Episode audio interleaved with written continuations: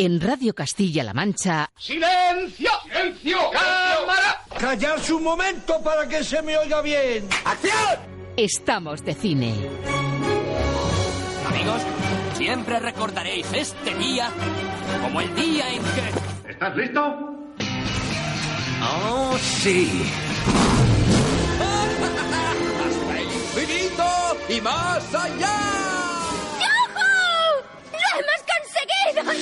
¡Oh, capitán, mi capitán! ¡Oh, capitán, mi capitán! Con lluvia, con sol, con nieve, con hielo, la función debe continuar. ¡Soy el rey del mundo! Aquí comienza el programa de cine de Radio Castilla-La Mancha.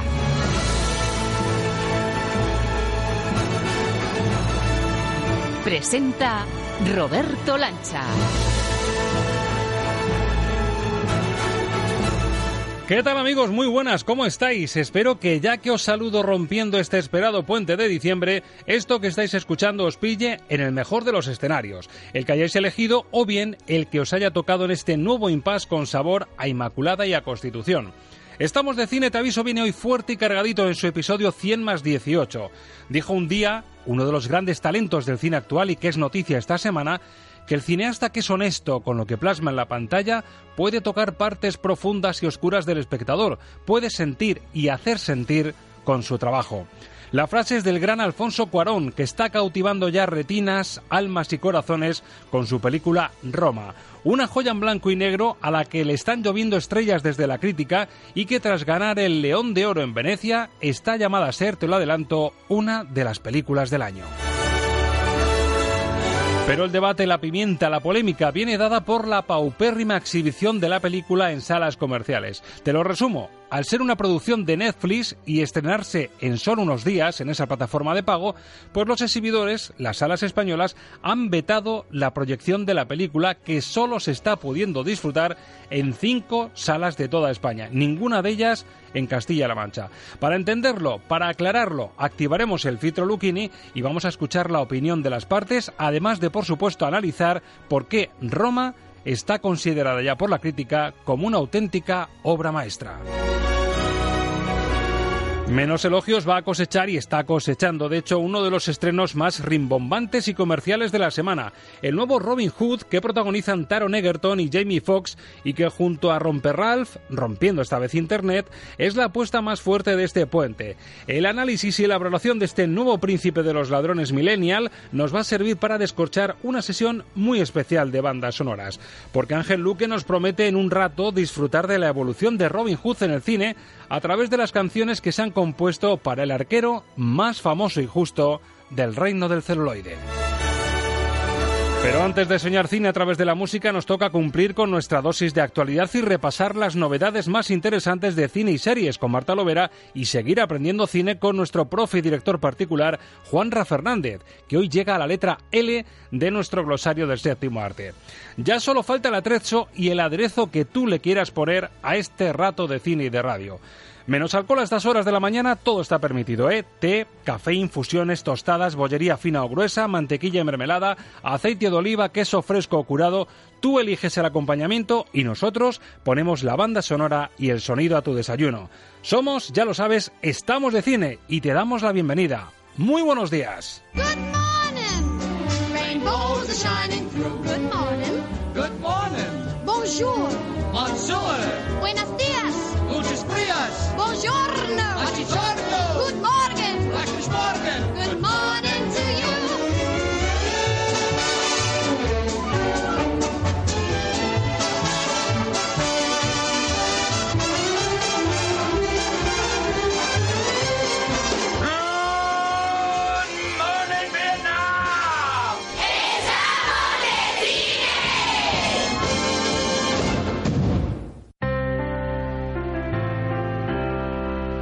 Newsroom. Las noticias flash de la semana en Estamos de Cine. Pues siguiendo el guion, esta semana vamos a ser ordenados. Vamos a empezar la casa por los cimientos, lo que equivale a decir que abrimos nuestra sala de noticias, el hall que hay antes del aula de cine y de las salas comerciales. Y aquí está, con todo controlado, Marta Lovera. Marta, muy buenas. Hola, ¿qué tal?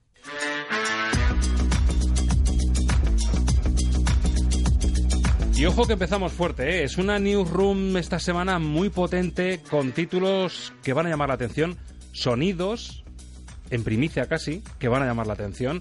Y ojo los celos en el cine. O sea, estamos con Aquaman. El otro día hablábamos de Aquaman, 21 de diciembre el estreno en salas, el sello DC. Y la Marvel se pone celosona y dice, bueno, pues vamos a sacar músculo esta semana y la siguiente a tope. Hombre, por supuesto.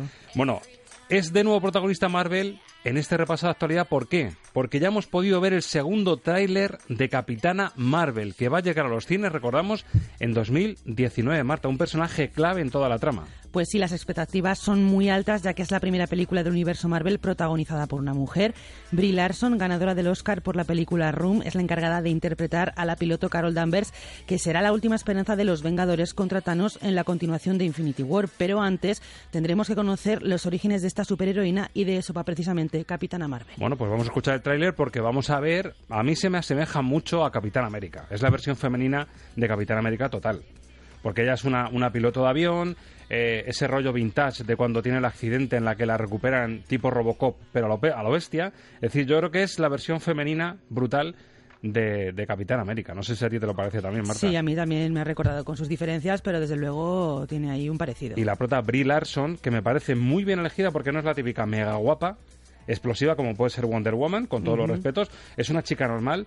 La vimos en la película Room, que a mí me dejó alucinado. O sea, A una chica también. normal y corriente, madre soltera, que sufre una violación continuada, eh, está de rehén prácticamente de un sonado de la vida, y aquí se convierte en Capitana Marvel. Atención porque está casi recién dobladito, porque solo lo teníamos en inglés hasta hace cuatro días, el nuevo tráiler de Capitana Marvel. Tu vida empezó el día en que casi termina. Te encontramos sin memoria. Te hicimos de los nuestros. Para que pudieras vivir más tiempo, ser más fuerte, superior. Volviste a nacer. Esta guerra solo es el comienzo. No libraré vuestra guerra. Voy a ponerle fin. Desde luego tiene muy buena pinta y tras este segundo tráiler las expectativas están por las nubes. Lo que pasa que nos va a tocar esperar un poquito hasta el próximo 8 de marzo mm, para ver la película. Y ojo a los protas que la acompañan, porque hemos escuchado hablar a Annette Bening, a Samuel L. Jackson, que también está en el tráiler, aunque en ese cachito que hemos cogido no, no aparece, incluso a Jude Law, que parece que tiene un papel ahí de, sí. de casi maestro Jedi con ella, muy importante. Estamos viviendo el resurgir de Law, desde luego, porque le estamos viendo en muchas producciones importantes y yo que me alegro, oye. Bueno, pues muy importante el tráiler de Capitana Marvel porque, como ustedes sabrán, si han visto Infinity War, es un personaje que está llamado, con esa llamadita final que hace Samuel L. Jackson, está llamado a ser la que intente recomponer todo el puzzle que nos descuajaringaron en Infinity War. Así que, ojito. Y tenemos recién salido también de máquinas, Marta, el nuevo y esperadísimo adelanto de Avengers 4. Pero para dosificar el efecto Marvel, para que esto no sea un atracón a lo bestia y sin medida, nos damos una semana de respiro y a ver si pasa lo que ha pasado con Capitana Marvel, que se dobla al español y así esto siendo radio, pues nos da tiempo a disfrutarlo y analizarlo. ¿Te parece bien? Vale, me parece muy bien. Bueno, y atención a otro fenómeno, el que ha generado Bohemian Rhapsody. Ya lo decíamos el otro día, es una pasada que llevemos un año hablando del proyecto de Bohemian Rhapsody, que al final se haya estrenado y que esté siendo el fenómeno que está en boca a boca de todo el mundo. A cualquiera que te encuentres por la calle y te asocia al mundo del cine, ¿a que no sabes qué peli he visto todo el mundo? Bohemian Rhapsody. Una pasada, Marta, que lo esté viendo todo el mundo, ¿eh? Ha sido brutal. Yo creo que no nos esperábamos tampoco este fenómeno tan grande de esto de la típica peli que ha visto todo el mundo. Yo, desde luego, no me lo imaginaba, pero es me el efecto que cualquier director y cualquier distribuidora y productora desearía tener, el efecto Bohemian Rhapsody.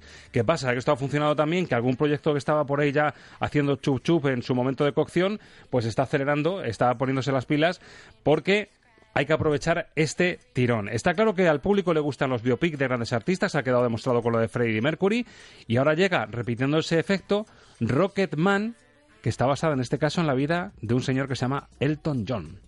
Pues sí, el actor Taron Egerton es el encargado de dar vida al cantante y compositor británico y a juzgar por el tráiler podríamos estar ante otro taquillazo. Dirige Dexter Fletcher, que por cierto es productor de Bohemian Rhapsody, y entre otros miembros del reparto está Richard Madden, Rob Stark en Juego de Tronos.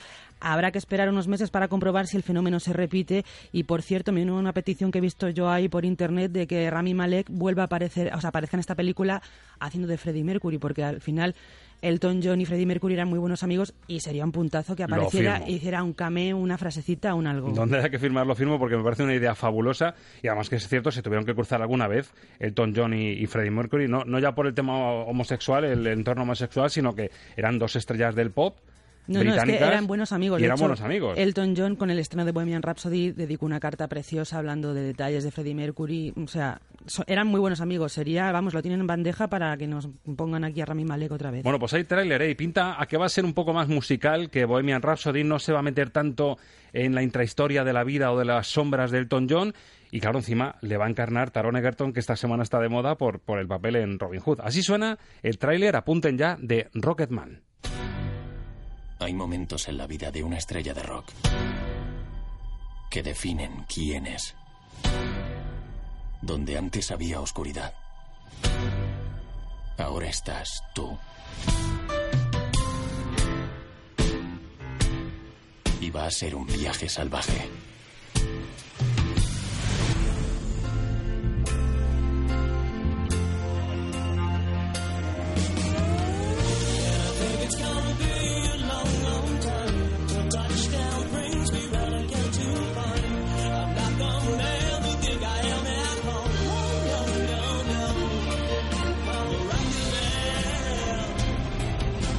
Pues así suena el tráiler de Rocketman.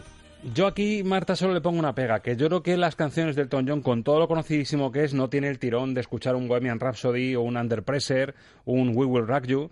No tiene la dimensión las canciones de Sir Elton John en todo el mundo como, como Queen. Yo también estoy de acuerdo en que a lo mejor no es tan universalmente conocido como Freddie Mercury, no tan masivo, pero bueno, veremos, porque tiene buena pinta y además también tiene algunos himnos importantes. Y buen John. reparto, buen Sí, reparto. sí, Yo sí, creo que va a tener el efecto Bohemian Rhapsody, va a ser fundamental en este Rocketman. Y hablamos ahora, Marta, de una serie a la que tenemos muchas ganas. Venimos hablando de ella, estamos muy atentos a cada novedad que llega con cuentagotas, mm, que vaya saliendo a la luz. Y hablamos de la adaptación de la novela Patria. Para mí una de las grandes novelas en lengua española de los últimos años, con el sello de Fernando Aramburu. Ya sabemos quiénes serán las actrices que darán vida a las dos grandísimas protagonistas de la novela. Esas dos mujeres vascas, Vittori y Miren, las protagonistas de la, hiso- de la historia, así que vamos a desvelar quiénes van a hacer de las protas, Marta. Pues sí, por un lado tenemos a Elena Irueta, que será la encargada de interpretar a Vittori, una mujer que pierde a su marido asesinado por ETA, y por otro tenemos a Anne Gara- Garabarin, es, es es difícil el, Sí, sí, el apellido, que encarnará a Anne, que se ha radicalizado y tiene un hijo dentro de la banda terrorista. Ambas intérpretes cuentan con sólidas carreras tanto en televisión como en cine y han participado juntas en series como Allí abajo. Irueta ha trabajado en películas como Guernica y otras series como El tiempo entre costuras o El comisario, mientras que Garabain la hemos visto en producciones como La comunidad o Loreac. Bueno, ahora queda ver los protas masculinos que también tienen su importancia, pero muchísima importancia, tanto los que son más maduros como los jóvenes. Así que Patria va tomando forma y ya tenemos, ya lo escuchas, rostros femeninos. Bueno, y también lo venimos contando, estamos metidos de lleno en la temporada de premios y durante unos meses no vamos a dejar de hablar de distintos galardones cinematográficos, de nominaciones televisivas eh, para cine, que van a culminar con la entrega de los Oscar en 2019, una ceremonia que tiene ya nuevo presentador, nos lo apuntamos, Kevin Hart.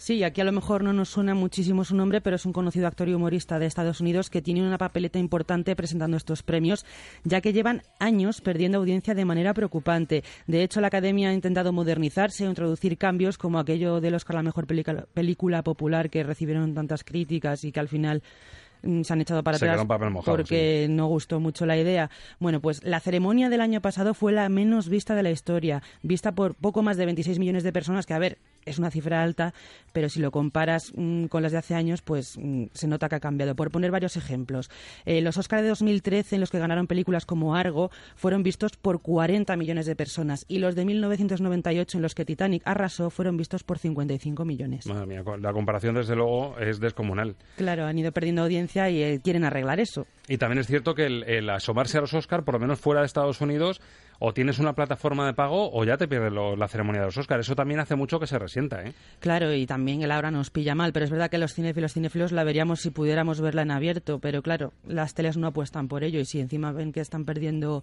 audiencia, pues también puedo entender que no les interese mucho. Marta, no lo he podido evitar. Cuando he visto el nombre del nuevo presentador, digo, estos chiquitos se ponían las botas con él. Kevin Hart. Desde luego. Eso sí, por supuesto.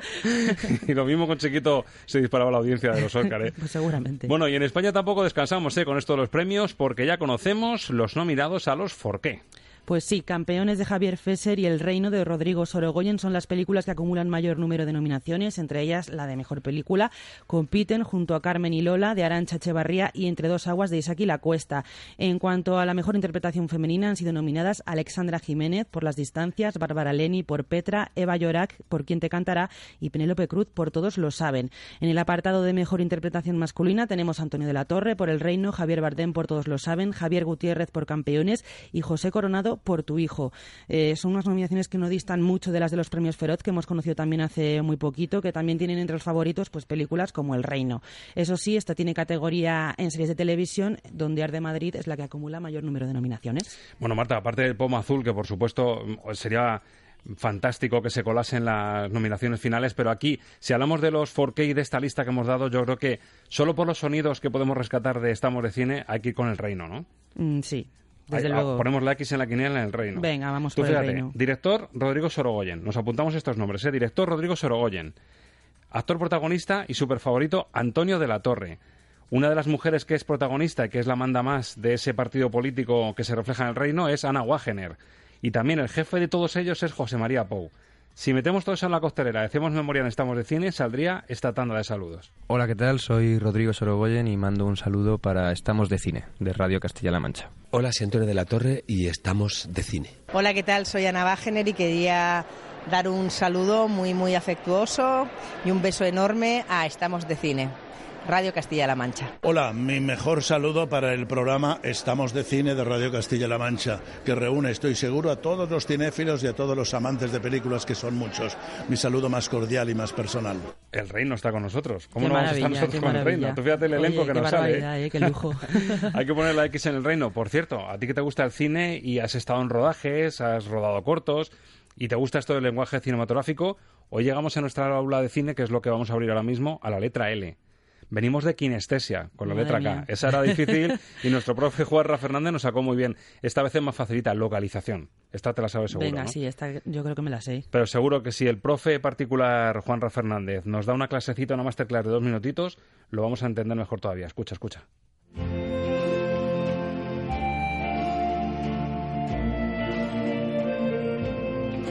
Aula de Cine, el abecedario del séptimo arte con Juanra Fernández.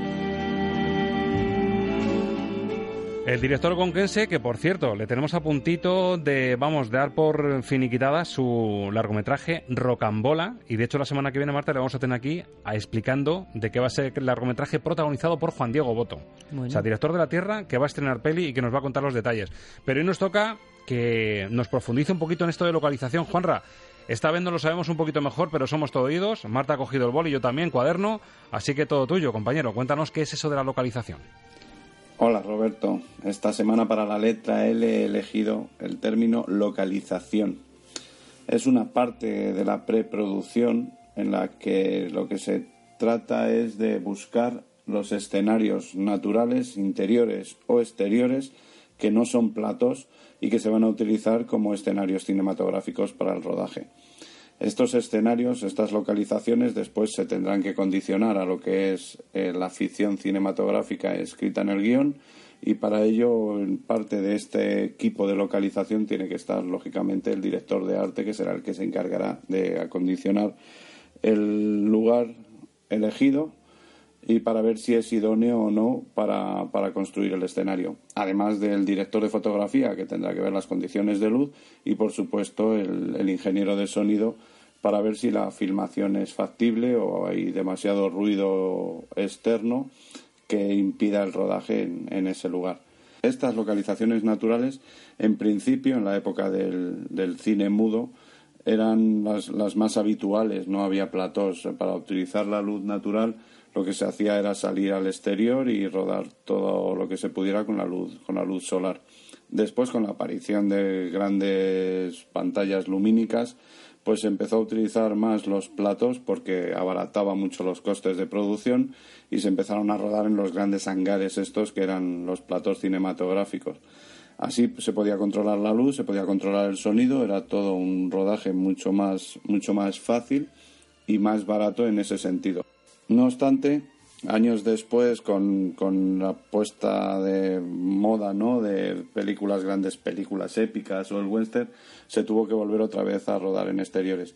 Y ahora mismo, en la actualidad, yo creo que hay una tendencia más a exterior que a plató, sobre todo por diferenciar esa naturalidad ¿no? que nos da el cine y que, que se diferencia claramente de lo que son los dramas televisivos que suelen estar condicionados por cuatro paredes y en una iluminación muy básica y, uniforme.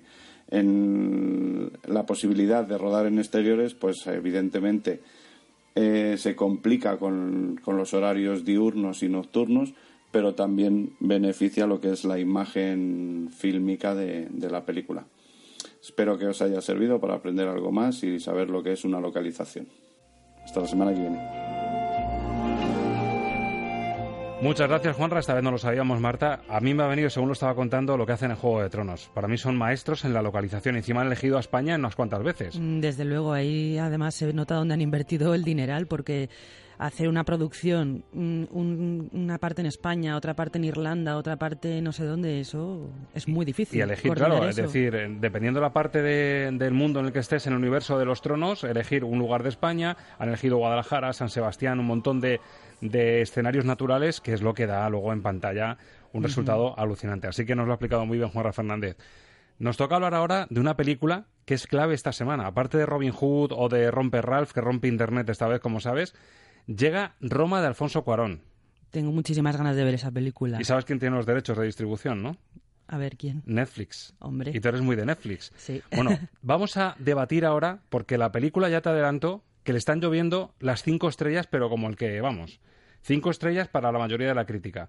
¿Cuál es el problema? Que solo se ha estrenado en cinco salas de toda España. ¿Por qué? Porque al tener Netflix los derechos de distribución, en muy poquitos días, en apenas una semana, se va a poder ver en streaming. Con lo cual hay debate a la vista. Yo que sé que eres muy usuaria de, Netflix y que eres muy fija de Netflix, incluso friki, podemos decir, Marta. se puede decir. Tu opinión sobre esto, es decir, que llegue una película como Roma que apenas se vaya a poder ver en salas porque la han vetado sabiendo que en apenas una semana se va a poder ver en casa. Yo creo que este es un conflicto que ya mm, se veía venir, ya hemos visto como festivales como Cannes está en plan contra Netflix. Creo que al final, si es una semana o son dos meses, bueno, no creo ni que Roma, aunque la estrenan en el cine, sea una película que vaya a durar mucho en cartelera porque no es una película masiva. Ahora mismo, mm, ¿cuáles son las películas que duran meses y meses en cartelera? Pues las de Marvel y las, los blockbusters, porque llaman más la atención y son las que llevan a la gente al cine de forma masiva. Roma no es de ese tipo de películas, nos guste o no, y yo desde luego intentaré ir a verla al cine y luego la veré en Netflix. Pues a ver qué opinan productores, exhibidores, críticos, y estamos a la espera también del comunicado de Netflix. Así que quédate, dejamos que nos envuelva ya la música del tráiler de Roma, que es muy especial, y activamos nuestro filtro Lucchini.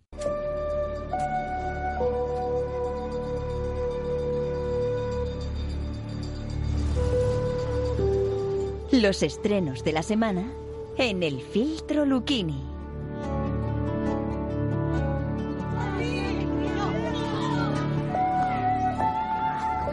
Así suena la música envolvente de la que está llamada a ser la película del año, o por lo menos una de las películas del año. La última de Alfonso Cuarón, el director de la oscarizada Gravity hace cinco años, de uno de los mejores capítulos para muchos de Harry Potter, El prisionero de Azkaban, el responsable de Grandes Esperanzas, de Hijos de los Hombres, hoy tu mamá también. Ahora vuelve con esta Roma, que dicen es su trabajo más personal, el que le ha llevado a bucear en sus recuerdos de infancia. Lo hace recreando la vida de Cleo, que es una joven asistente de una familia burguesa que vive en la colonia Roma, es decir, no estamos ubicados en, la capital de Italia, sino en un barrio de clase media de Ciudad de México. Roma se convierte en una carta de amor a las mujeres que lo criaron y un retrato realista ambientado en los 70 que está cautivando a todo el mundo. Le están lloviendo y le van a llover los premios. De hecho, es el León de Oro, recordamos, del Festival de Venecia. También ha sido finalista en el de Toronto. Premio Mejor Película, Director y Fotografía en el Círculo de Críticos de Nueva York. Una de las diez mejores películas del año en muchas selecciones que ya se han hecho. Y está nominada a lo mejor de lo mejor. Para hablar de esta película, de su valoración y del debate que ha suscitado, porque en muy poquitos días se va a poder ver en pantalla pequeña gracias a Netflix y a los abonados de esta plataforma en streaming, pues tenemos a nuestro crítico de cabecera, Alberto Luquini, muy buenas. Hola, muy buenas. Bueno, la gente te va a llamar un poquito algunas cosas eh, de todo tipo, pero bueno, te pillamos en, de nuevo en Tenerife, pero esta vez con buen tiempo, en el, en el norte de Tenerife, ¿no? En el puerto de la Cruz con 24 maravillosos grados. Esto es para tener Facebook Live de este y poder ver las imágenes que está viendo Alberto Lucchini. Con él vamos a hablar de la calidad de la película y de su posición en este debate, pero queremos tener más opiniones, como hemos dicho, y más voces.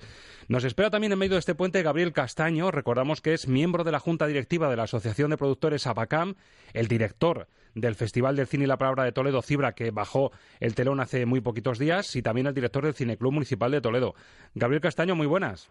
Muy buenas, ¿qué tal? ¿Cómo estamos? ¿Rivalizas con Luquini? ¿Tienes una vista muy apetecible a la vista o te queda un poquito lejos en el Pues, horizonte? Los grados me faltan tres o cuatro, pero no estoy mal, ¿eh? Estás en ello, No estás de camino. ¿no? sí, sí, sí. Pues te agradecemos tu presencia y también el poder escuchar tu opinión en un momento y saludamos también a, digamos, la opción de los exhibidores. José Luis Sánchez Rivera, que dirige las salas de cine Redux de Torrijos y que gestiona el Cineclub Municipal de Toledo. José Luis, muy buenas. Hola, ¿qué tal? Buenos días. Bienvenido a Estamos de Cine y también tu opinión, por supuesto, nos va a ser muy importante. Bueno, el debate se ha encendido con la llegada de Roma porque se está pudiendo ver, o se debería estar pudiendo ver, en salas desde el pasado 5 de diciembre, justo al inicio del puente, pero solo cinco salas de toda España la están poniendo, porque ha habido un veto de los exhibidores, es decir, de las salas comerciales, a esta película porque en muy poquito tiempo, el 14 de diciembre, se va a poder ver en Netflix, como decimos, a través de, los abonados. En principio, Alberto, ¿esto a ti qué te parece? Es decir, que solo cinco salas la distribuyan y que solo haya un margen de una semana para que se vea en salas de cine, ¿cuál es tu opinión como crítico de cine?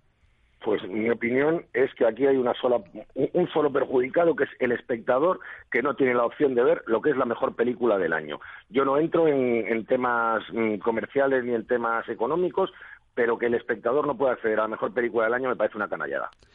Gabriel, tú que estás un poco, vamos, estás de mm, parte de los productores por unas cosas, como director de festival y de cineclub miras por otras. En este debate, ¿en qué punto te colocas tú? Yo creo que, no sé si llamarlo canallada, pero es verdad que nos perdemos una gran apuesta cinematográfica para verla en pantalla grande. De esas películas que quizás sí hay que verlas, sí o sí, en pantalla grande. Y es verdad que por ahí el espectador va a perder. Pero también es verdad, como va a salir ahora el debate, y sobre todo esperando a que hable José Luis, eh, son dos posiciones de fuerza que se encuentran, donde entiendo que hay que ponerse fuertes en la negociación porque si no, al final está todo el mundo condenado a entenderse. El problema es que nos vamos a perder películas como esta, pero entiendo también las posiciones de fuerza que se están generando entre exhibidores y en este caso Netflix. Bueno, os cuento, si os parece resumido, la, opinión de los exhibidores a través de Cinesa, que es un poco el sello que ha hecho un comunicado oficial. Por ejemplo, hemos, curso- hemos consultado también a MK2, a otra importante cadena, que además eh, tiene cines en, en Toledo. Se remiten un poco a la idea de Cinesa que ha publicado estos días al hilo de, de esta polémica. Dice, en Cinesa únicamente reproducimos películas que cumplen con el periodo de exclusividad teatral, lo que se llama en el sector como la ventana, y desde Cinesa dicen siempre hemos dado la bienvenida a nuevos socios que lanzan sus películas dentro de las pautas establecidas de la exclusividad teatral inicial, pero si la estrategia de un distribuidor no coincide con la nuestra y no se ajusta, por tanto, a esa ventana de exclusividad teatral que es de unos cuatro meses para que solo se pueda ver en cines, pues no se reproduce esa película. Eso es más o menos lo que están aplicando la mayoría de salas comerciales, menos cinco de toda España, para haber vetado a Roma. Eh, José Luis, escuchando el comunicado de Cinesa, ¿te sumas a él o con matices? Eh, yo creo que hay que matizar. Es una circunstancia económica de interés, pero por la propia productora, por la propia producción de la, de la película. Se han encontrado en esta tesitura. Y solamente ya el hecho de la polémica ya la merece la pena el- el- el- la promoción de la película. O sea, se lo, están, se lo estamos dando incluso gratis. Ahora, factores económicos. Yo, desde mi punto de vista, puedo decir que no voy a entrar en lo que gana o pierde con hacer esta película, que siempre, siempre tenemos en cuenta cualquier película es absolutamente lícita dentro de los cánones normales de exhibición, hasta incluso una película. ¿Recordáis la- el proyecto de la Bruja de Blair? Sí. Que se hizo de cualquier manera, de Sí. cualquier manera, y llegó a los cines. ¿Y qué hubiese pasado si no llegara a los cines? Pues tampoco hubiese pasado nada, porque en la película al final hay otras plataformas para poder participar de ella. Entonces todo es una cuestión de respeto. O sea, ¿quién es el primero? ¿Para qué se ha hecho? Ese escope, las pantallas de escope están en los cines. Entonces hay una serie de dudas que quizás sería para la productora más que para los demás. Claro, es que además Eh, está rodada, hay que decir, en 65 milímetros, como nos está diciendo José Luis, en Cinemascope, y la mezcla de sonido es Atmos, es decir, es lo último de lo último, y hombre, cuando tú haces eso, se supone que está pensado para disfrutar en una gran sala de cine. Claro, todo lo tenemos en casa, ¿no? Mm. Un Atmos, ¿no? Un equipo de, de 100.000 euros que para, para Sí. el cine, ¿no?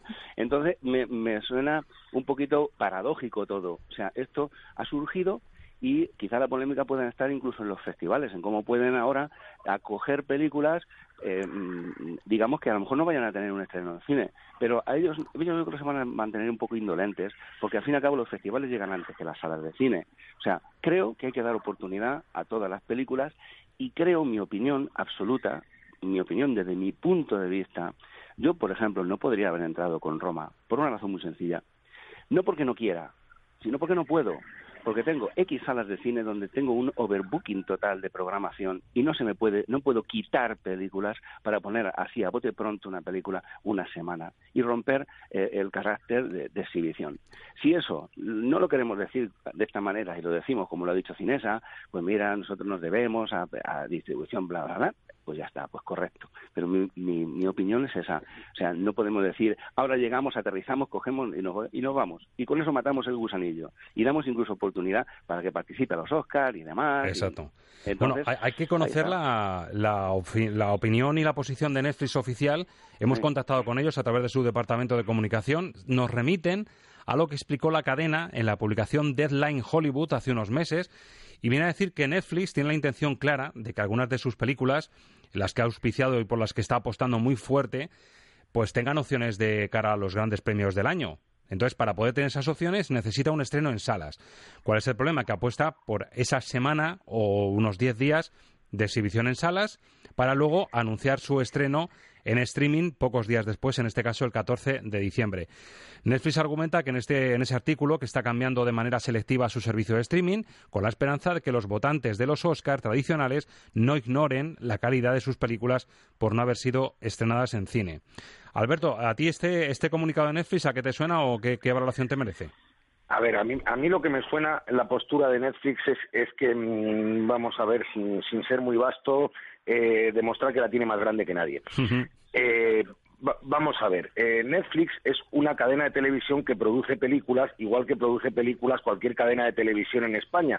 Y no sé por qué Netflix no puede respetar ese acuerdo tácito entre las distribuidoras pensando en el espectador. O sea, es como decir, no, yo es que soy más chulo que nadie y hago lo que me da la gana.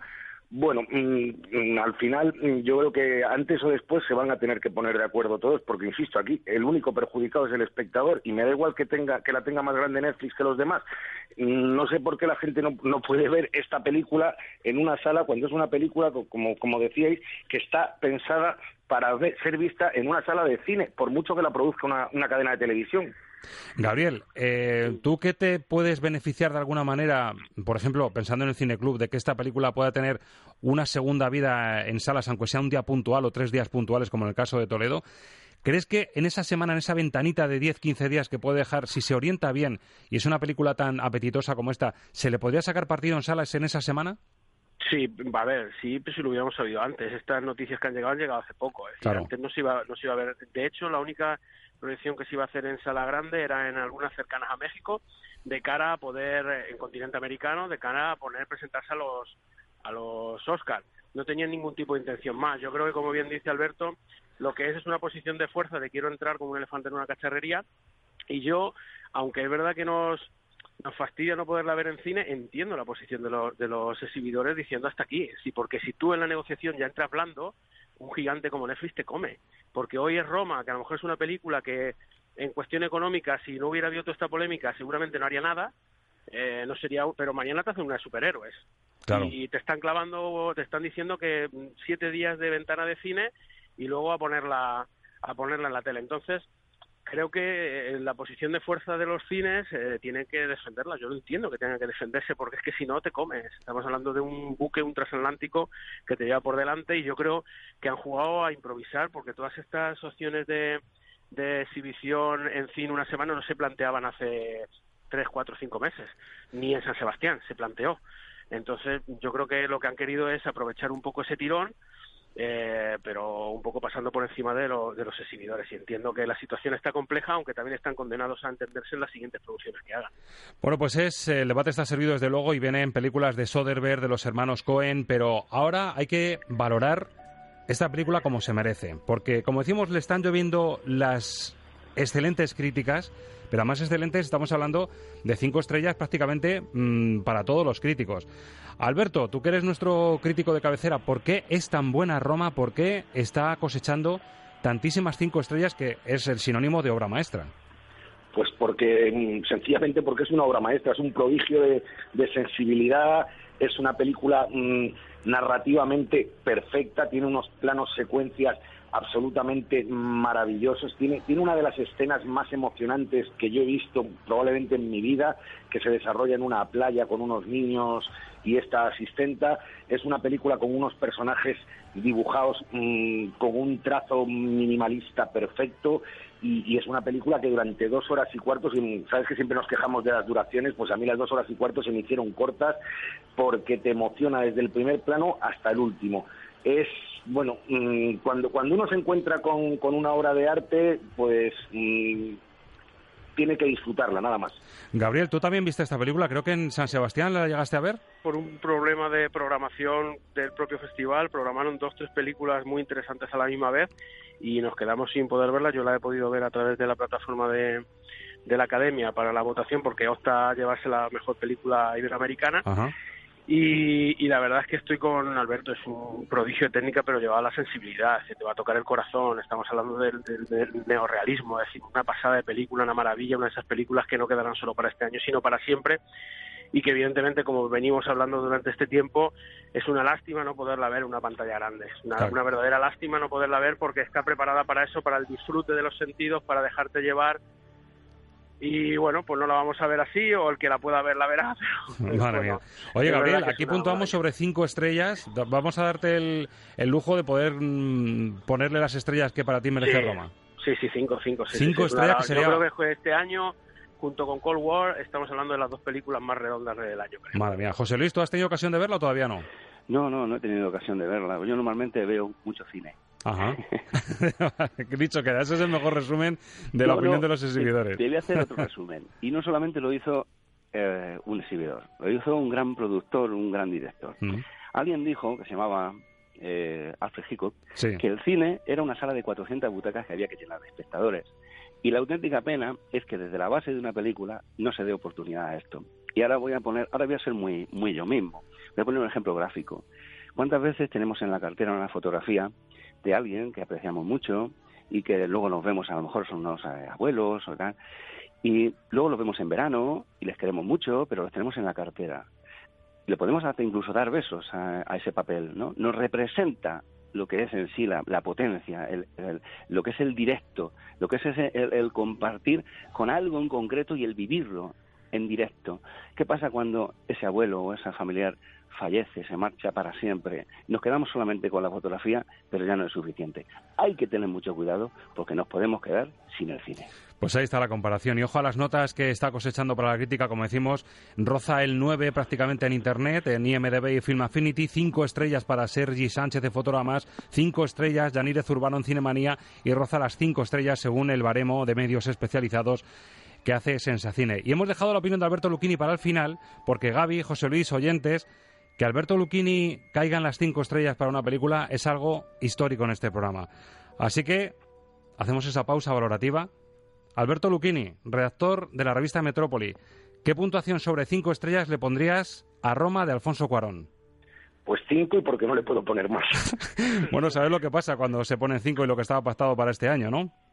Pues no lo sé porque es la primera vez que pasa. Bueno, pues que tiene que sonar una fanfarria que así suena en radio cuando a una película se le pone, y más de esta forma unánime, cinco estrellas que es lo mismo que obra maestra.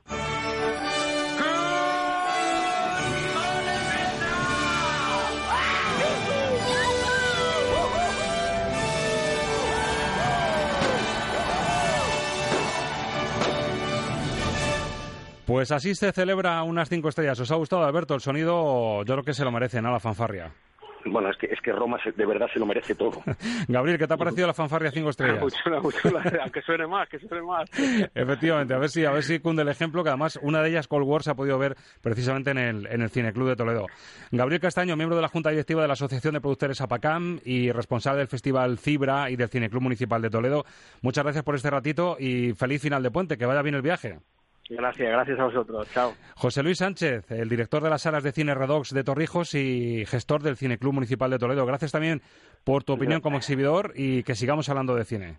Gracias a vosotros que se sigan haciendo películas aunque las tengamos que ver en un cuarto de hora. Hasta la próxima, José Luis. Adiós. Bueno, Alberto, no es lo único que llega a Roma y más, como hemos dicho, con, con esa gran pega de que no se puede ver en, en- ni mucho menos en todas las salas comerciales, tenemos que dar la cabida a Ralph, un personaje de Disney que después de romper un videojuego, esta vez rompe Internet. Este sitio es de locos. Volvamos a casa. Acompáñanos, niña. ¿Qué está pasando? Internet se derrumba. Estoy que lo flipo. ¡Voy a romperlo!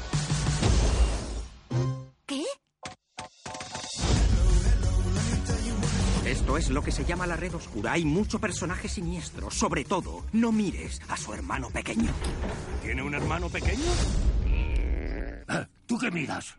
Bueno, pues va a ser sin duda, está siendo ya uno de los grandes reclamos comerciales en las salas comerciales porque es esa película que tiene el poder aglutinador de, de muchas familias, de todo tipo de públicos. La primera le salió bien, ahora estamos hablando del sello Disney, lógicamente.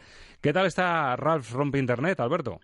Pues a mí me parece que va un puntito más allá que la primera, por lo cual está bien, eh, les ha salido bastante bien, es una película más ambiciosa en la cual eh, aprovechan las todas las posibilidades que ofrece Internet para, para llenar, que es lo, para mí es lo más divertido, la película de cameos, en la cual, porque a lo largo del- del- de este viaje por Internet, Ralph se encuentra con personajes de videojuegos, con personajes de películas, aparece la gente de la Guerra de las Galaxias, y, y la verdad es que es, es muy divertido lo de estar viendo los cameos, que yo no sé hasta qué punto los niños lo van a entender, pero desde luego los adultos lo disfrutamos bastante, y, y es una película entretenidísima y, y muy bien hecha y para echar el rato. No es, no es la película de nuestras vidas, pero, pero ojalá todas las películas familiares tuvieran este nivel. Bueno, pues notable en redes, de hecho, en IMDB y en Film Affinity está en el 7 o incluso superior, y sobre 5, pues sale muy bien parada en fotogramas con 4 estrellas, tres y media, en Cinemanía y en Sensacine 3 estrellas. Alberto Lucchini, ¿qué le pondría a Ralph?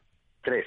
Pues tres estrellas para la película comercial y para todos los públicos de, de este puente de diciembre. Y también quien vuelve es Julia Roberts en una película que a mí, por lo menos en el tráiler y con el argumento, me parece un poquito a melodrama de sobremesa, pero a lo mejor me estoy equivocando. El título es El regreso de Ben. Madre mía, no me lo puedo creer. Hola, mamá. ¿Has visto? Ha ganado algo de peso y vuelve a tener ese brillo en la mirada. Está claro que está mejor. Entonces, ¿por qué lo estás escondiendo todo? Estas son nuestras normas y me importa una mierda que las odies. No voy a perderte de vista, nunca, porque durante las próximas 24 horas tú serás mío, ¿entendido? Vamos, esto suena a Madre Coraje, una Erin Brockovich, pero con unos cuantos años más, como Madre Coraje de un chico en problemas, Lucas Hedges, al que vimos ya en Manchester frente al mar y que desde luego, pese a su juventud, eh, se está convirtiendo en todo un reclamo para este tipo de papeles. ¿Me equivoco con lo del tonillo melodrama o, o no está tan mal la película precisamente de Peter Hedges, que no sé si será eh, hermano, padre, primo de- del protagonista? Es el padre, Es el ¿no? padre. Bueno, además eh, viene de hacer películas como La vida misma o La extraña vida de Timothy Green, es decir, no es un director muy conocido, pero ¿qué tal ha salido y más con el reclamo de Julia Roberts? Pues digamos que mm, eh, un melodrama es, evidentemente, y, y lo de lo que tú decías de que suena a telefilm de sobremesa, pues afortunadamente suena mm, a película de sobremesa, es una película bien hecha, no es como, como esos telefilms de sobremesa absurdos mm, basados en hechos reales muy dramáticos. Eh, es una película que se desarrolla en 24 horas, eh, esta madre coraje que, que lucha por el hijo que, que tiene todo tipo de adicciones y, la verdad es que la película está bien resuelta. Mm, eh, evidentemente busca tocar la fibra sensible del, espectador y, y a veces hasta lo consigue. Mm, Julia Roberts, mm, a a mí me, resulta muy deprimente verla, verla haciendo ya estos personajes porque si ella se ha hecho tan mayor significa que los demás también. Y, y el niño este, la verdad es que es un especialista en este tipo de personajes y lo hace muy bien. Es una película digamos, un, un melodrama digno.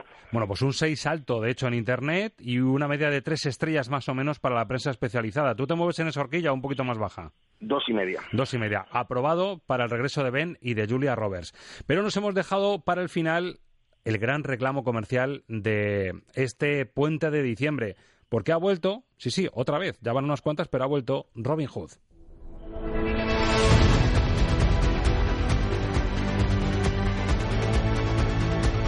Esta vez con el sello con la dirección de Otto Badhars, el talento televisivo responsable de capítulos míticos de Black Mirror o de Peaky Blinders, poca experiencia en cine.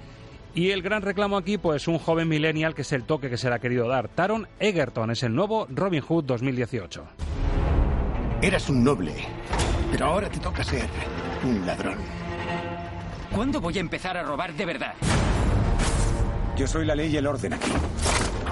Si os enteráis de algo, contádmelo. Si nos pillan, nos matarán a todos. Muy inspirador.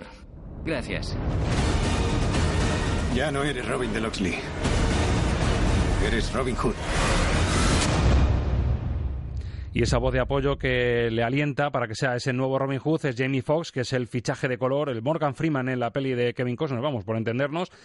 Mm, yo creo que ya dejamos claro que no hacía falta otro Robin Hood, pero bueno, este toque millennial, a mí, igual que la de Julia Roberts Alberto, me parecía que es un melodrama, esta me parece que clona totalmente la fórmula del Rey Arturo que vimos hace poco con el reclamo de Charlie Hannam.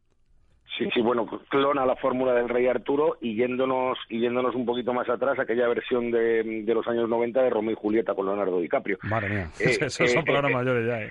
Eh, sí, bueno, a ver, eh, la, la idea es hacer una, una adaptación de Robin Hood para el público millennial. Y entonces, ¿cómo se adapta Robin Hood para el público millennial? Pues, pues se adapta mm, llenando la historia de anacronismos que les hagan mucha gracia, porque lo del vestuario, el armamento es ridículo, eh, poniendo una banda sonora muy potente, eh, mm, adaptándose a, a la corrección política y entonces, claro, como nos adaptamos a la corrección política, pues eh, pequeño Juan es negro, eh, Lady Marian es una mujer de armas tomar, eh, mm, el malo eh, es una réplica de, de los políticos actuales y, y entonces y luego ponemos a, a un actor supuestamente mm, estelar como Taron Egerton, que yo no, no entenderé nunca que este chico mm, se convierta en una estrella del cine porque me parece que no tiene ninguna madera de estrella y, y el resultado es un pastiche para milenias que no, que no hay quien lo aguante. Bueno, de hecho, las calificaciones están siendo muy bajas. No le ha pasado solo a Alberto Lucchini, es la decepción de la cartelera. Pese, y es la paradoja de, la cartelera de este puente de diciembre, es la que más llama la atención, pero suspende, pero mucho además. En Film Affinity 3,9, un 5,3 aprobado justito en IMDB. Y luego está entre las dos estrellas y media, el aprobado justo en Sensacine, tres en Fotogramas, tres en Cinemanía. La de Alberto Lucchini seguro mucho más baja. No, no, yo, yo le he puesto un 1. Un 1 para, para el Robin Hood de 2018. ¿Sabes una buena fórmula, Alberto, para quitarse el mal sabor de boca que está dejando el que supuestamente es el gran estreno de la semana? Eh, a mí se me ocurre alguna, pero Pues por yo- ejemplo rescatar en la videoteca eh, la película de con Errol Flynn o con Douglas Fairbanks. Pues por ahí vamos, por ahí vamos, porque ahora está llegando Ángel Luque ya y lo que vamos a hacer es un especial banda sonora con un recorrido musical por la historia de Robin Hood en el cine. Así que va a sonar Errol Flynn, Russell Crowe, Kevin Costner y por supuesto las composiciones que rodearon esas pelis. Yo creo que con eso se nos va a quedar mejor sabor de boca, ¿no? Sí, la pena, la pena es que la de Douglas Fairbanks no va a poder sonar porque era muda. Exactamente, ahí no llegamos, ahí la banda sonora se, se nos escapa, pero ya se recuperará de alguna manera. Así que eh, si puedes de alguna forma sintonizarnos, sigue escuchando, que seguro que con eso se te queda mejor sabor de boca y con las vistas que tienes con los lagos Martianes y el puerto de la Cruz enfrente, ya ni te cuento, Alberto. Pues sí, con 24 grados y música de Robin Hood, la verdad es que es un, un, plan, un plan estupendo. Disfrútalo y gracias por este hueco que nos has hecho para repasar a lo grande la, la cartelera y que vuelvan las cinco estrellas pronto. Eh, que vuelvan las cinco estrellas pronto y que por favor que todo el mundo tenga la oportunidad de ver Roma. Dicho queda. Alberto, muchas gracias, que acabes bien. Gracias a vosotros.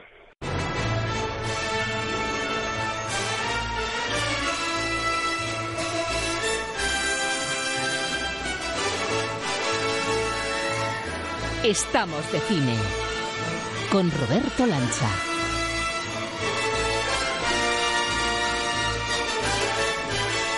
Y esto, amigos, es lo que tiene Estamos de Cine. ¿Qué hace falta música de aventuras, Ángel Luque? Pues se pone Indiana Jones para preparar el terreno. Muy buenas. Muy buenas. Y se saca el sombrero y la aventura comienza. Porque viene una aventura de las buenas. Hacíamos hace un tiempo un especial Piratas, porque venía al hilo de, de la actualidad. Y claro, nos toca ahora otro aventurero que tiene una trayectoria en el cine y por extensión en la música de cine muy interesante. Muy interesante, sí. Hombre, nos viene bien que hagan este tipo de remakes o cosas así porque a nosotros nos sirve para destapar la historia de grandes personajes. Eh, lo que hay que decir, como siempre, es eh, verdaderamente es necesario. Bueno, no lo sé, pero a nosotros nos viene genial para hablar de un personaje que es tan, tan cinematográfico, además. Muy legendario, desde luego sirve perfectamente, me parece un ejemplo maravilloso para ver la evolución de la música en el cine, que es lo que vamos a ver en este rato que nos queda de programa. Así que, si les parece, empezamos con tono clásico, nos vamos al año 38 nada menos, para escuchar, además que yo creo que según escuchen ya la música, van a ver eh, ese granulado del cine grande, del cine clásico de siempre, las aventuras de Robin Hood.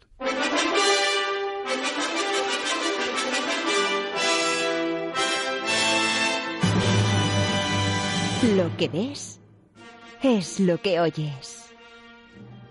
Música para soñar cine con Ángel Luque.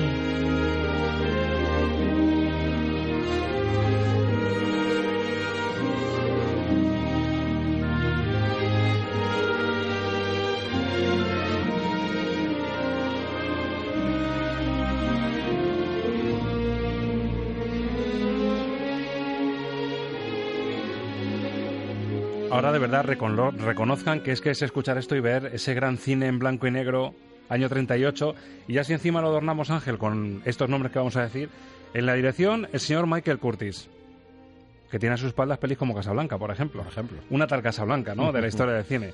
Reparto, Errol Flynn, Olivia de Havilland, Claudio Rains, el capitán Renault en, en Casablanca. Haciendo de- del rey Juan. Exactamente, menudo, menudo cambio de, Sí. de registro, ¿eh? Y hay que reconocer que, claro, tú escuchas esto y dices, madre mía, qué música tan bien escogida para el género de aventuras, y estamos en el año 38, antes de la Segunda Guerra Mundial. No, es no. una barbaridad. Es que olvidar eh, lo que se ha hecho, olvidar dónde venimos, olvidar eh, grandes obras como puede ser esta, pues eh, es un error. Es un error porque es olvidar qué grandes cosas se han hecho durante tantos años en la música del cine y lo importante que fueron estos años para el desarrollo de lo que es la historia de la banda sonora y lo que es la banda sonora hoy. Porque de aquí nace, lo hemos dicho en varias ocasiones, de- del autor de esta banda sonora, de Cornwall, nace eh, grandes como John Williams, grandes como Jerry Goldsmith, Horner, etcétera, etcétera, etcétera. O sea, mucho de lo que es el gran sinfonismo de los 80 viene de esta época y viene de aquí. Ahora hay que decir que esta banda sonora además tiene una cosa muy curiosa. Aparte de ser catalogada como una de las bandas sonoras eh, bueno, pues más bellas mm, de la historia del cine, más completas, etcétera. Que esto lo hemos dicho de varias bandas sonoras, pero casi todas coinciden que son de un tiempo, de una época, ¿eh? O sea que, que verdaderamente hay ahí un elenco de años eh, de compositores magníficos. Esto además tiene su pequeña historia porque esta banda sonora con Gol le salva la vida, curiosamente, porque él eh, tiene un encargo de la Warner, le llaman porque quieren que, bueno, esta historia de, de Robin Hood que en principio no lo iba a hacer Errol Flynn, después eh, viendo el tirón que tiene este, este actor, ¿no? porque la historia de Errol Flynn también es muy curiosa dentro del, cine, eh, Warner Bros. quiere apostar por una puesta de escena muy espectacular, porque sabe que el género de aventuras además eh, calaba muy bien con el público y quería redondearla con una gran composición. A Corgol se le conocía un poquito en el mundo cinematográfico porque había hecho El sueño de una noche de verano y mm, gusta mucho su estilo, la forma novedosa que tiene de hacer la música y justo cuando le llaman para hacer esta, esta eh, banda sonora, a los pocos días se produce la invasión de los nazis en Viena, que es donde él vivía, aunque él es checo, él vivía en Viena. Y él siempre ha dicho, gracias a Robin Hood me salvé la vida. Él fue el que me salvó la vida porque eso me hizo ir a Los Ángeles a cubrir este encargo, ¿no? Em, a partir de ese momento se establece en Estados Unidos y para la Warner Bros. trabajan 18 películas, que son las 18 películas que hace Cornwall para el cine. Y verdaderamente él hacía una cosa muy interesante, que con Robin Hood lo hizo, y era, él cogía el guion y lo utilizaba como si fuera un libreto, un libreto para ópera. Y entonces, según se iba desarrollando la filmación, él iba creando música siguiendo el libreto, como haría una ópera. Eso hace que cree eh, música realmente espectacular.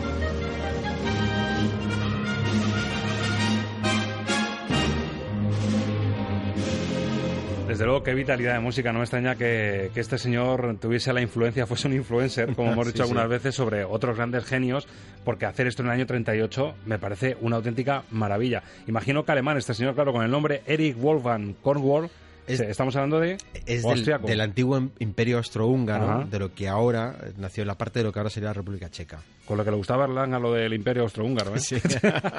pues eres del antiguo imperio austrohúngaro, cuando todavía. Bueno, pues hemos empezado ahí. muy clásico con las aventuras de Robin Hood del año 38 y yo reconozco que lo que viene ahora y lo que ha elegido Ángel Luque a mí me pone la carne de gallina porque es un tema sensacional. Sí. Estamos hablando de la versión de Disney, que por cierto, estamos en su 45 aniversario.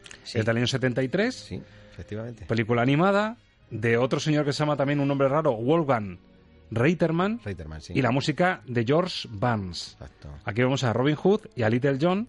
Ya solo diciendo eso, Robin Hood y Little John Sale por el una bosque. melodía. Porque estaba, es tan melodiosa eh, la canción y jugaba tanto a la rima, le salió tan bien que verdaderamente, efectivamente, dice los nombres y te sale la canción. Exactamente, y a más de uno que, se, que habrá visto la película muchas veces en español, le va a salir la versión española. Nosotros ponemos la original de Robin Hood y Little John en la aproximación de Disney a Robin Hood.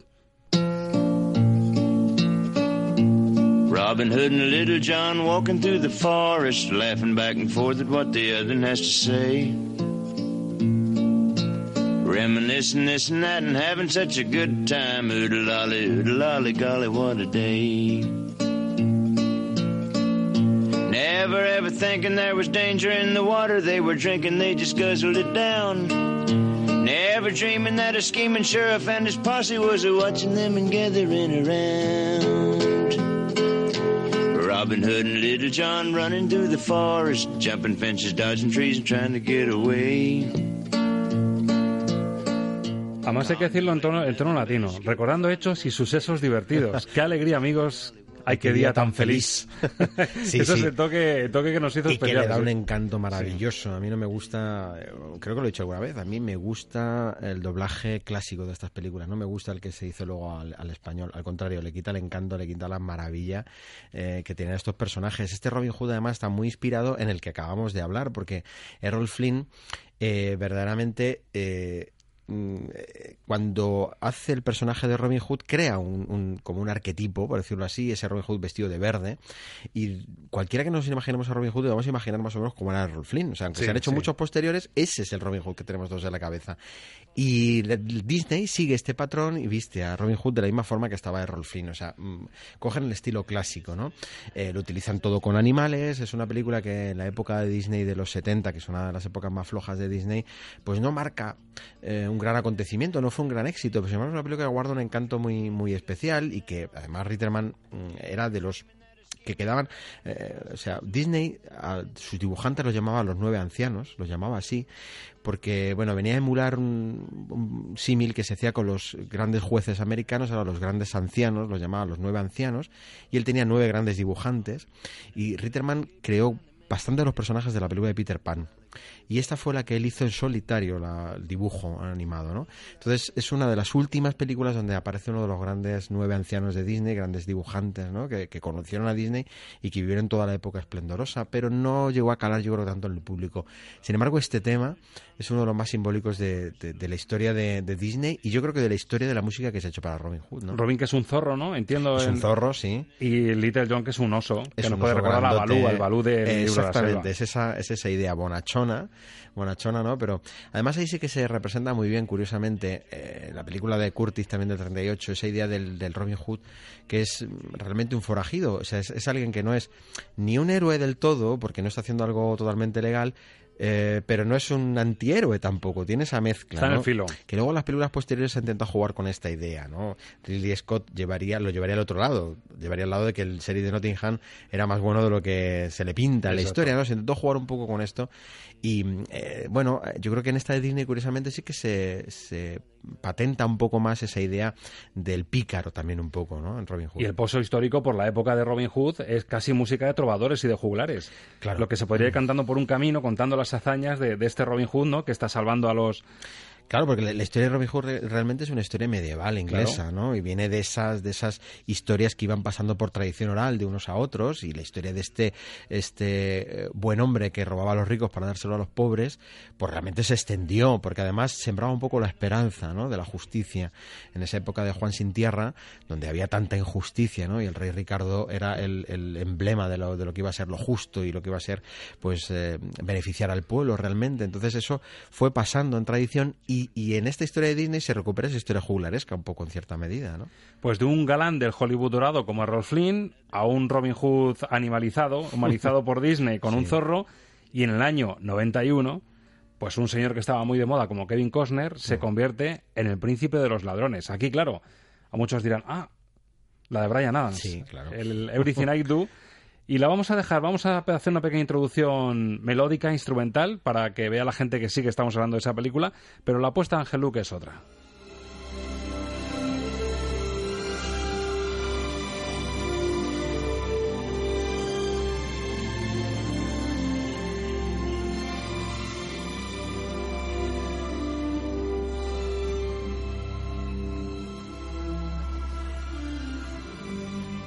Se intuye esa melodía, que es curioso también que, que un hit como el de Brian Adams tenga este toque melódico, esa versión melódica, no deja de ser curioso. Bueno, porque la canción la compuso Michael Kamen, que es el compositor de la banda sonora. Entonces, claro, la melodía la había hecho él. Claro, y Adams lo que hizo fue Cantarla. hacer la versión rock y Claro, cantarla. eso es. Pero Ángel Luque ha escogido un tema que es la, la obertura de este Príncipe de los Ladrones, que se parece un poquito más, retoma más la esencia del primer eh, Robin Hood, las aventuras que hemos escuchado de, con Errol Flynn de protagonista. Y si no escuchen al tema que ha elegido para el Príncipe de los Ladrones Ángel Luque.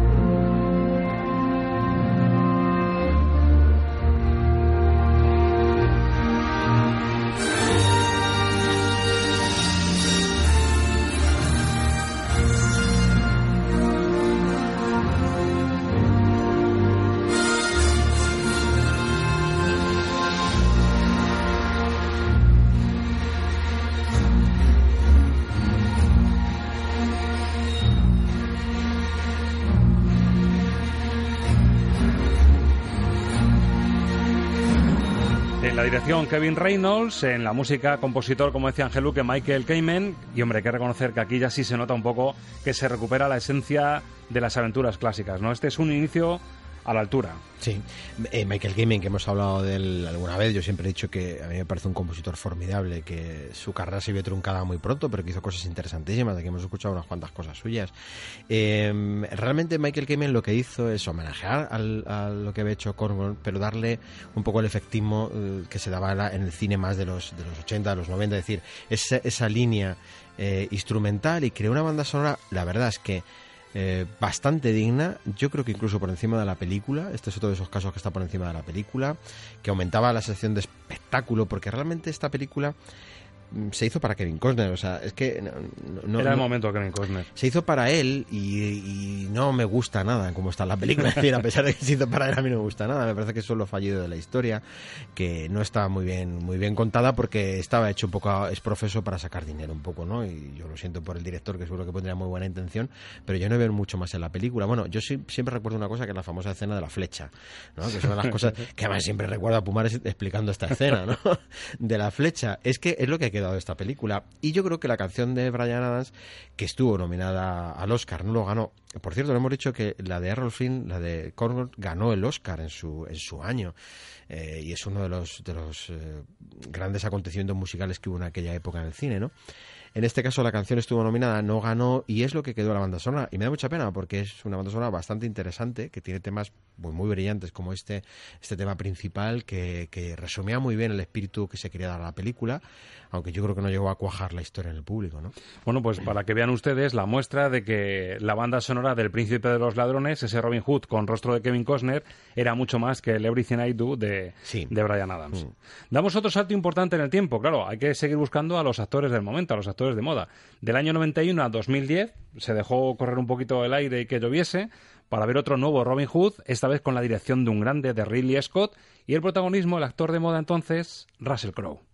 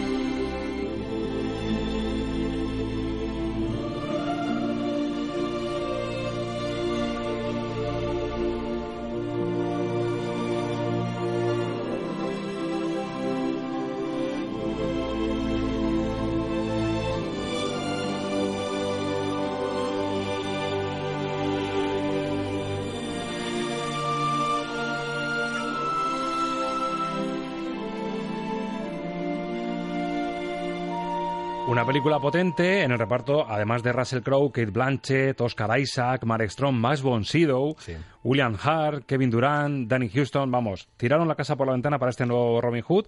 Y aquí en la composición sí que reconozco que este señor, mm, igual lo hemos tocado alguna vez, pero yo desde luego si me dices el nombre de Mark Me quedo igual, Ángel.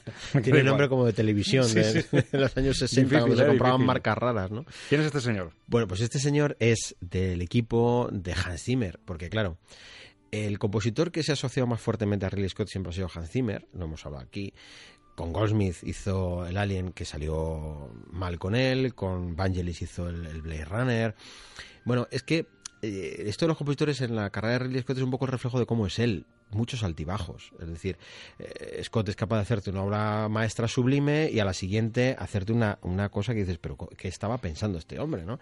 Una magnífica producción, dinero por todas partes, pero fallida cinematográficamente. ¿no? Esto es un ejemplo de eso también. Es decir, esta no va a pasar la historia como una de las grandes películas de Robin Hood.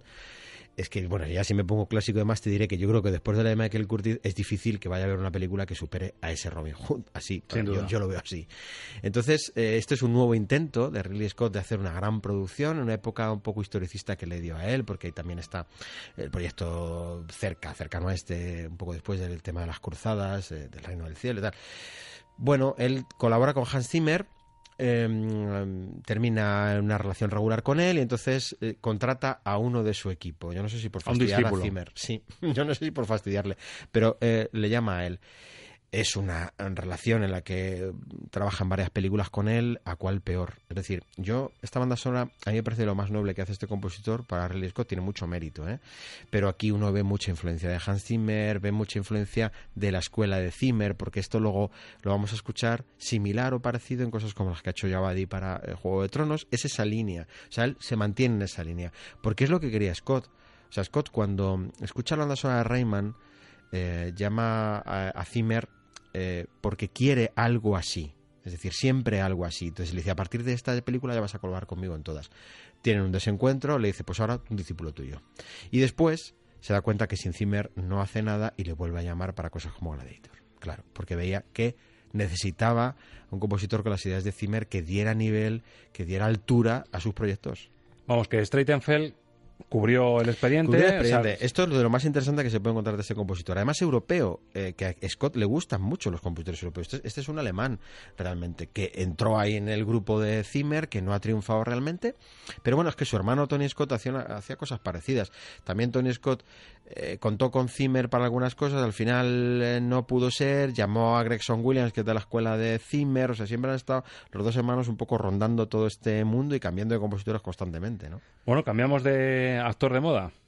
En Cambiamos de 2010 actor de de moda. Russell Crowe y estamos ya en la actualidad, estamos en ya, en el momento actual, Mm. en lo que se está viendo en pantalla, año 2018, Robin Hood, esta vez con el subtítulo de El origen de la leyenda. Hay que hacer, hay que hacer un, como hemos hablado con Luquini antes, hay que hacer una, una excusa, hay que buscar una excusa para Total. buscar el origen de todo. Y aquí surge el nombre de otro compositor que es el que ha compuesto la banda sonora de la película que tienen ust- ustedes ya en pantalla. Un tal Joseph Trapanés.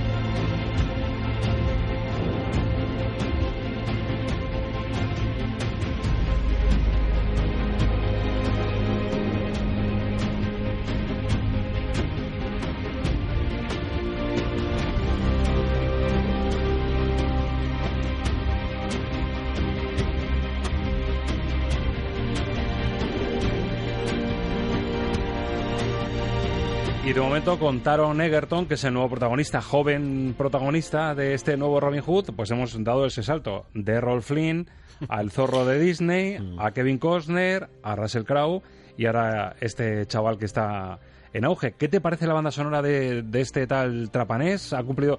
A mí me suena, fíjate, hablamos antes de Zimmer, claro, me recuerda a Zimmer por la percusión que está caracterizando a tantas bandas sonoras Sí. del momento y más si se le quiere dar ese toque millennial, ¿no? Ese, ese toque actual. Mm. Lo primero es decir que los dos mejores intérpretes que ha habido son Errol Flynn y el zorro de Disney. Son los que mejor Sí, han sí, interpretado sí, el por ese orden, además, ¿no? por ese orden. Son los que mejor lo han interpretado. A este no lo he visto todavía, pero solo con ver el tráiler, para mí ya es suficiente la interpretación. O sea, más o menos me la puedo imaginar. De nuevo, yo creo que es una excusa más. Y la banda sonora, pues pertenece a esta línea de nuevas bandas sonoras eh, un poco experimentales, oscuras, eh, donde parece que lo que se está recreando simplemente es un spot de escenas. eh, que la música es bastante impersonal, donde la música es bastante impersonal. No digo que no pueda cumplir una función dentro de la película, pero no tiene ninguna, ninguna personalidad. Es decir, eh, si una banda sonora es grande es porque tiene una personalidad que unida a la historia hace que todo sea mucho más grande. Bueno, pues esta banda sonora, sin haber visto la película, siempre digo, hay que ver la película para hacerse la idea definitiva, simplemente escuchándola, sinceramente, podría valer para esta como para otra película. Ritmo de videoclip, ¿no? Por ritmo de videoclip y sobre todo muy, muy eh, sonidos oscuros, muy sonidos turbios, es decir, que mm, vamos a ver una película claramente, sobre todo de escenas de acción, pero yo creo que acción por acción, es decir, de espectáculo eh, en cuanto a, a las peleas, en cuanto a la utilización de medios, por decirlo de alguna manera, pero el brillo de la banda sonora, eh, pues vamos a seguir el juego de palabras, brilla por su ausencia.